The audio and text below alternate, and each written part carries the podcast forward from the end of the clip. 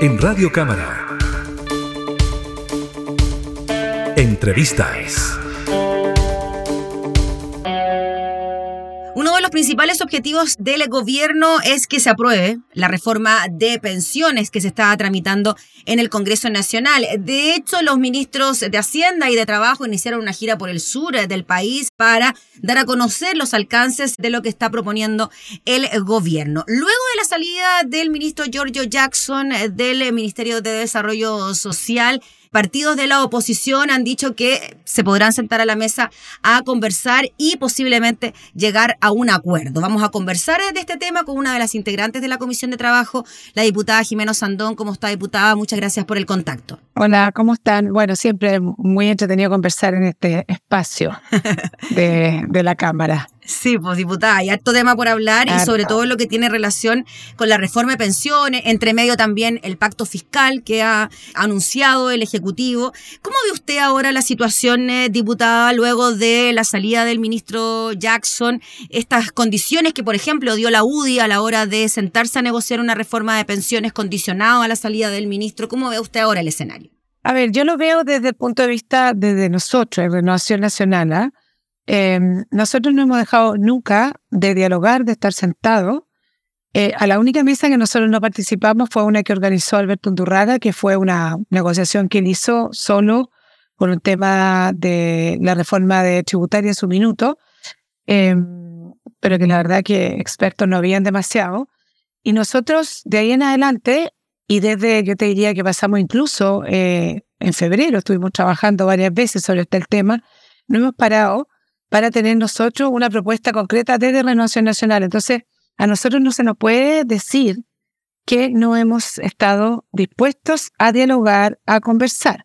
El tema es qué es lo que tú al final, Gaby, entiendes por diálogo, por conversación. Es cierto que nosotros la última vez, después de mucho insistir, en la última reunión que se dio, algo se pudo exponer. Pero en general después nos dijeron que esta era básicamente una reunión no para llegar a acuerdos, sino que era para escucharnos.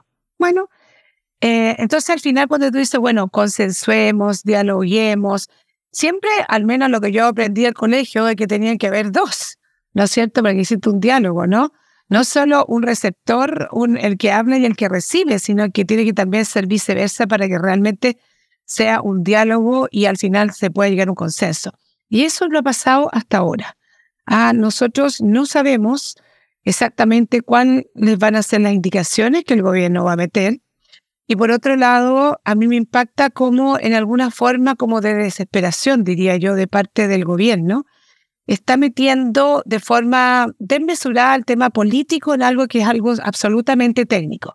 ¿Y por qué te lo digo? Porque al ver la ministra Jara con el ministro Marcel que se sube en un tren y parte una gira, yo creo que difícilmente ellos le van a explicar a las personas que se reúnan cuáles son las cosas técnicas y las que, no sé, qué es lo que es el decreto 8500, por ejemplo, eh, la conformación de la industria.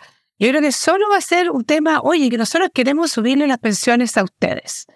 Y nosotros también queremos subirle las pensiones a los actuales jubilados. Si el tema es cómo. Y es por eso que es, ojalá el gobierno entienda de que esto es algo tremendamente técnico y que lo político hay que dejarlo un poquitito de lado, porque si lo hacemos mal ahora y esta reforma termina aprobándose, cosa que como está, yo lo dudo, al menos en el Senado, en 20 años más vamos a tener exactamente el mismo problema o algo más grande aún si efectivamente el Estado pasa a ser parte importante del sistema de pensiones, ¿no? En general, pero no sabemos exactamente lo que nos van a presentar. Entonces, eh, yo encuentro un poquitito, perdón la palabra que voy a usar, un poquito patética, estas como giras y los dos solos en un tren, porque me gustaría saber qué le están diciendo a la gente. Y probablemente lo que ellos están diciendo es lo mismo que estamos diciendo nosotros, con la diferencia que ellos hablan de que la derecha ha sido poco generosa. Y yo creo que la derecha, esto no es un tema de generosidades, sino que esto es un tema de responsabilidad, para que realmente tengamos por, por primera vez un sistema de pensiones que no falle, y que no vuelva a producir los mismos estragos y la frustración y el descontento que tiene hoy día sumergido a muchos em, adultos mayores y entendiendo que si bien Michelle Bachelet fue la creadora, y eso yo lo recalco y lo encuentro fantástico del Pilar Básico Solidario, fueron los gobiernos de derecha y principalmente el último, Sebastián Piñera, quien la subió sustantivamente. Entonces, hay que contar los cuentos completos. Y eso es, en política a veces eso cuesta un poquito. Yo no lo ve en todo orden de cosas. Que se cuenta una parte, pero no se cuenta todo, todo, todo, todo. todo no se pone toda la carne sobre la parrilla para que hablemos en términos predisecheros, ¿no? Mm. Se muestra la pura carne buena nomás. Diputada, en relación a lo que pueda ocurrir con esta posibilidad, ¿no? De que este 6% adicional de cotización de cargo al empleador fuese a un fondo solidario, a un fondo estatal, por decirlo de, de, alguna manera. No en su totalidad, pero se habla de un 3%, un 4%, bueno, hasta un 6% incluso en algunos sectores de, que de completo se vaya a un fondo estatal. ¿Cómo lo ve usted? Pero, ¿cómo lo ve usted en relación a lo que puede pensar la ciudadanía? Cuando estamos en medio también del escándalo por el caso convenios fundaciones, donde hemos visto cómo plata estatal se va a distintas fundaciones como si nada, 200 millones, 300 millones, mil millones, etcétera. ¿Cómo ve usted esa sensación por parte de la gente? Una buena pregunta, porque en el fondo yo creo que aquí es muy importante la sensación de la gente también, y no solo la sensación, sino que la necesidad el día de mañana de tener buenas pensiones. Mm. Nosotros siempre hemos dicho que, que, pensamos que la solidaridad debería darse a través de la PGU y pagada con impuestos generales de todas las personas. Y creemos que las cotizaciones, en un alto porcentaje, si no es en su totalidad, eh, debería irse a las cuentas individuales eh, con una serie de requisitos, de no tener lagunas. Hay ciertas cosas que la reforma de pensiones no soluciona, no soluciona los bajos sueldos, lamentablemente, que es un tema eh, bastante crucial en, en, el tema de las bajas pensiones, pero la mayoría de la gente quiere que la plata se vaya a sus cuentas individuales. Ahora, en la propuesta de renovación nacional, nosotros tenemos incluso eh, este aumento al 6% que va siendo paulatino y ya en los últimos tramos finales es en la medida de lo posible si es que están las condiciones económicas del país em, de cierto nivel de, estabilidad para que se puedan dar. Porque lo que nosotros no podemos afectar es el crecimiento del país, la, generación de empleo y todo lo que tiene que ver con nuestra economía.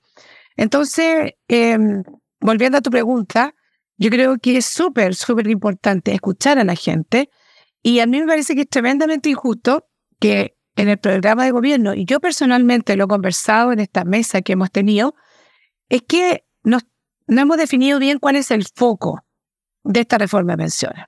Políticamente se habla que subirle las pensiones a los actuales jubilados. Perfecto, nosotros decimos, ok, pero a través de la PGU.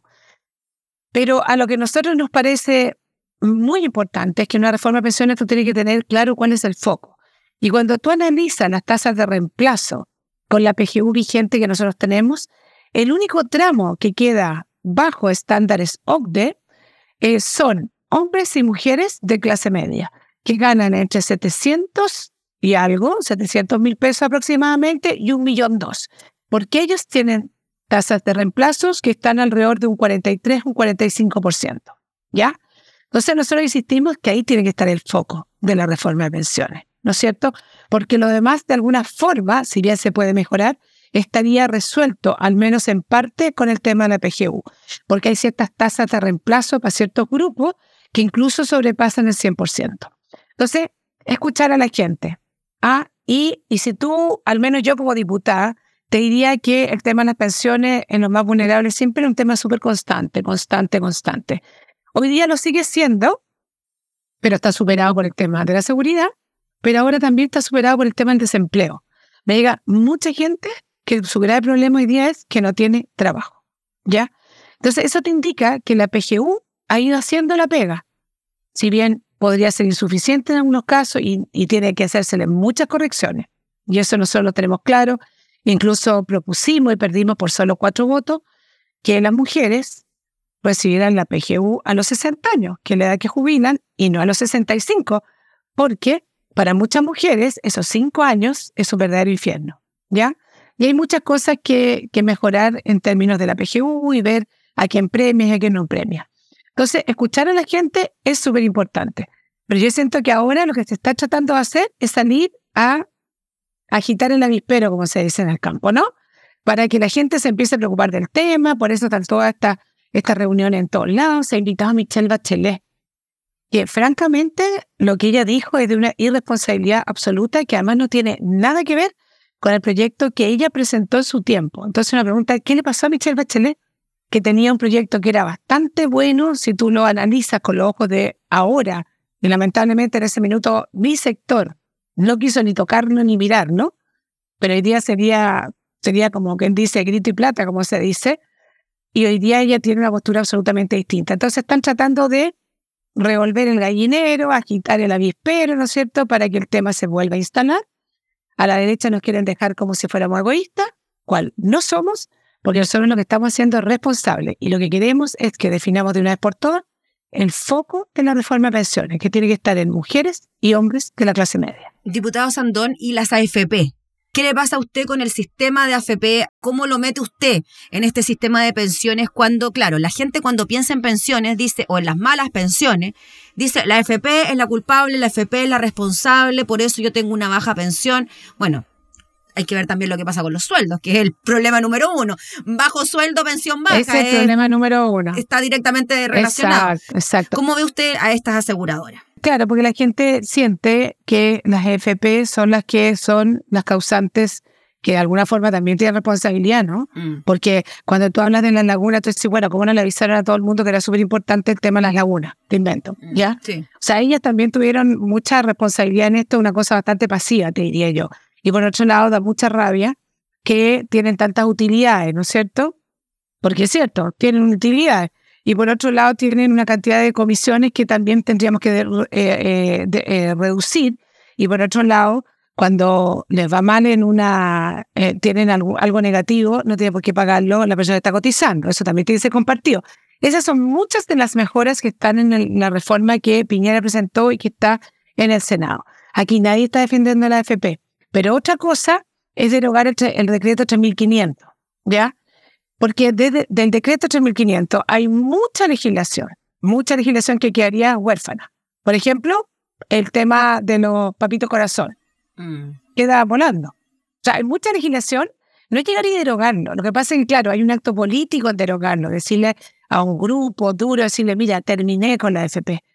Pero el tema no es ese, porque el día de mañana la AFP no se van a llamar AFP, se van a llamar APA, IPA o OPA, no tengo idea. ¿Y eso piensa usted, diputada, que puede pasar con la reforma, que siga funcionando el mismo modelo pero con otro nombre? A ver, si tú no lo haces bien, por supuesto que puede ser exactamente eso, pero en el fondo lo que hay que hacer es regularlo bien. Y fantástico que el Estado también eche eche a competir. Mm. pero entre a competir en igualdad de condiciones. Lo que no nos puede pasar, que sería muy grave, que era lo que proponía en la reforma inicial del gobierno, que yo creo que en eso han cedido un poquito. ¿Te acuerdas que el 6% se iba entero a, a este órgano estatal eh, y después las cuentas nacionales, nacionales, o sea que no era plata ni siquiera real, porque la gente al menos hoy día sabe que cuando quiso retirar la plata, la plata estaba en la FP.